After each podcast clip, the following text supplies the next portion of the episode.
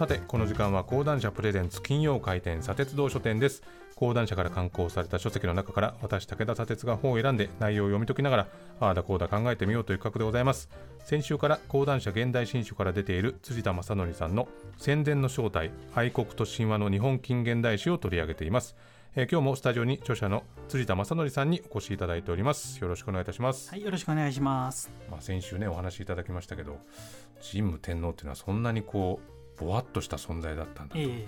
これご本にも書いてましたけどじゃあ神武天皇っていうのがどういう顔立ちかっていうのがええ。よくわからないから明治天皇と同じにしとけばいいんじゃないかっていう感じで。そうなんです大丈夫かと思うんですけど、えつまり銅像とかを建てるわけですよ西洋の真似して、うん。で神武天皇の銅像を建てるんだけれども顔を勝手に作ると不敬だって言われる可能性があるわけですよね。確かにそうですよね、でその時に考えた結果ですねうん。まあ、万世一系だと。つまり神武天皇から今の明治天皇まで一直線につながってるんだから、うん。顔も似てるはずだと。あしたがって明治天皇の顔にしとけば OK みたいな。あはい。なんか薄い説得力はある感じがしますけどね、まあ、かなり薄いですけどね。不敬って言われる可能性はちょっと減るかもしれませんね。確かにそうですよね、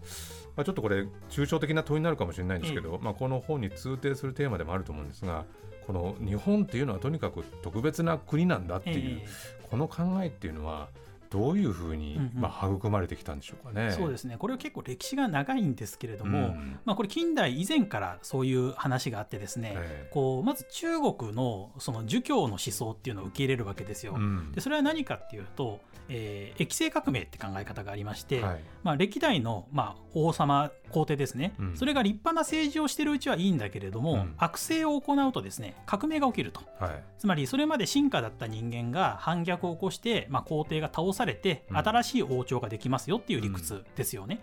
でそれでまあ中国の王朝っていうのは次々入れ替わっていったわけですよ。だから道徳的な王朝、まあ、が続くうちはいいんだけどダメになると交代しますということなんですがそれを日本人が学習した時にですねうんおっと日本は変わってないじゃないかと。うんつまりこれは日本の天皇が常に道徳的な君主でうん。臣民も忠実だった証明じゃないかと。うん。でそんな国は中国にもないしインドにもないしヨーロッパにもない。うん。つまり日本は特別な国。道徳中と高というですねうん。君主に対する誠と親に対する誠。この2つをしっかり守っている道義国家じゃないかうん。っていう発想が生まれてくるわけですよね。な。るほど。それがだからまあ今よくいまだに言われるこの伝統的家族観とか、ええ。そういったところともまあリンクしてくるってところはあるんでしょうか？ね。そうですねあのこれって単位がやっぱ家族なんですよ。うん、つまり親の言いつけを守るとかって言ってるわけですから、こはいはい個人が単位じゃないんですね。うんこうっていうのは家族がないと成立しない考え方ですから。ええですから、まあ、根本的には家族っていうのを否定されるとこの日本が特別な道義国家だって理屈が成り立たなくなってしまうので、うん日本が特別な国だ世界で一番優れている、まあ、神の国だって言いたい人たちは家族を絶対守ろうとするわけですよね。うんなるほどね。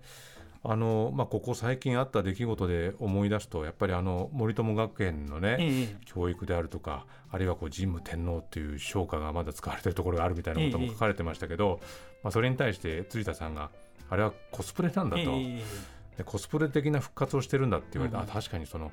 コスプレっていう言葉はぴったりだなというふうに思ったんですが、改めて言うとそのあのコスプレ性っていうのはどういうところにありますかね？そうですね。あの森友学園の、ね、映像、まあ、教北直後をみんなで唱えたりとか、ええ。軍歌を歌ったりというとうわ、うん。戦前回帰って、まあ、どうしても思いたくなる気持ちも分かりますし、うん。まあ、実際保守系の言論人とされる人があれが素晴らしい戦前だって言ってたこともあるわけですよ。まあ、みんな公園に行ったりとかねしてたわけですさからね。れてましたね。大変なお金をもらってたらしくてね羨ましい限りなんですけど、ね。でまあ、それはともかくとしてでも実際見てみるとですね、うん。本当にこれ戦前の繰り返しになってますかってことなんですよ。えで実際当時の戦前の小学校は、まあ、祝日とかにね学校に集まって、えー儀式をしてたわけですけれども、そこで教育直後っていうのは校長先生がうやうやしく読み上げるものであってですね、えうん。その間子どもたちはずっと頭下げてたのも実は決まっていてですね、うん。つまりそういうかなり厳密につまり明治に、えー新しい国家ができた時に子どもたちに日本人だぞっていうふうに意識を、まあ、植え付けるために行う儀式だったわけですから、うん。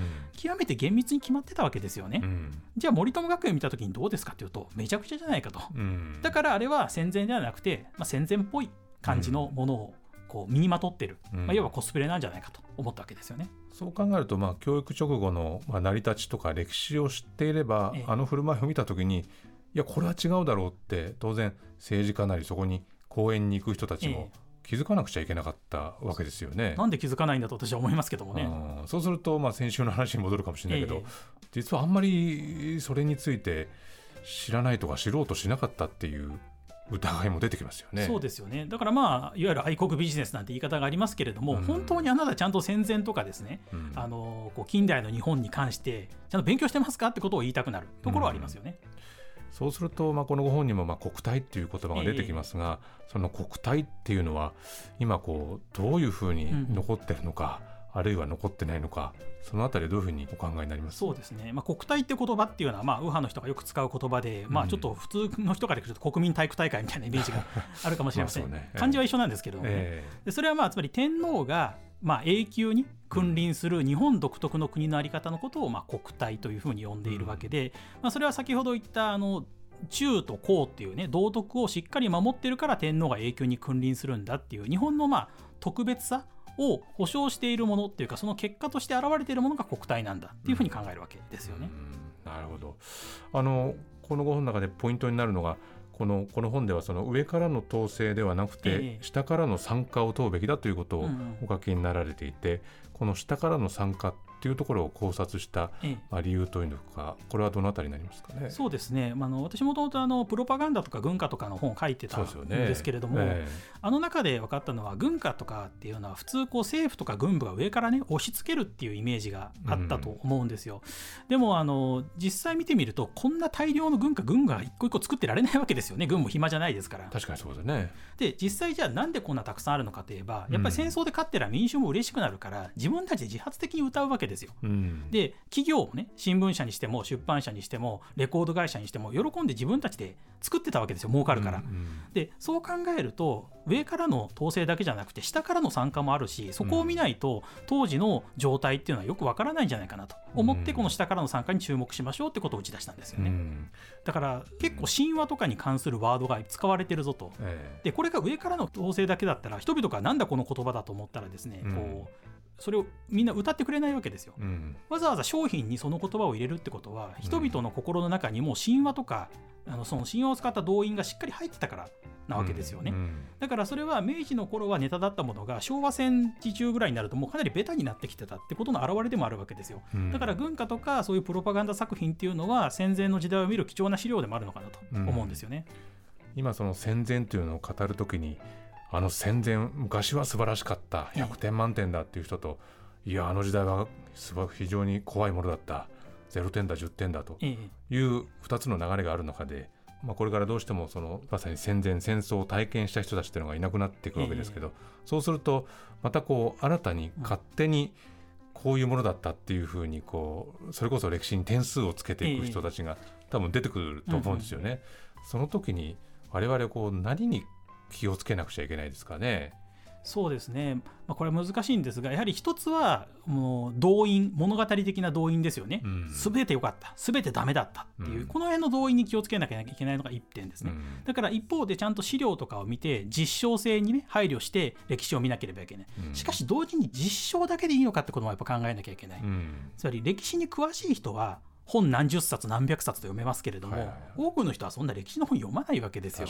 だから細かい本をバンバン読めブックリストをドーンと押し付けるようなことをやっぱりしてはダメで、うん、ある程度戦前の日本だったり近代の日本だったりを概括してまとめた本があってもいいと思うんです。でそれはある種実証性だけじゃなくて物語を生かした本でもあるわけですよね。ですからこの物語性というのと実証性っていうのをバランスを取りながら歴史と向き合っていくってこの態度が私はすごく大事だと思ってます。どうも最近こう売れてる歴史の通史の本がね、ええ、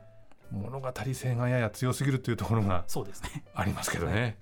えー、そろそろお時間になってしまいました。この辺りでお開きでございます。このコーナーはポッドキャストでも配信しております。そちらもチェックしてみてください。辻田さん2週にわたってありがとうございました。ありがとうございました。以上金曜開店砂鉄道書店でした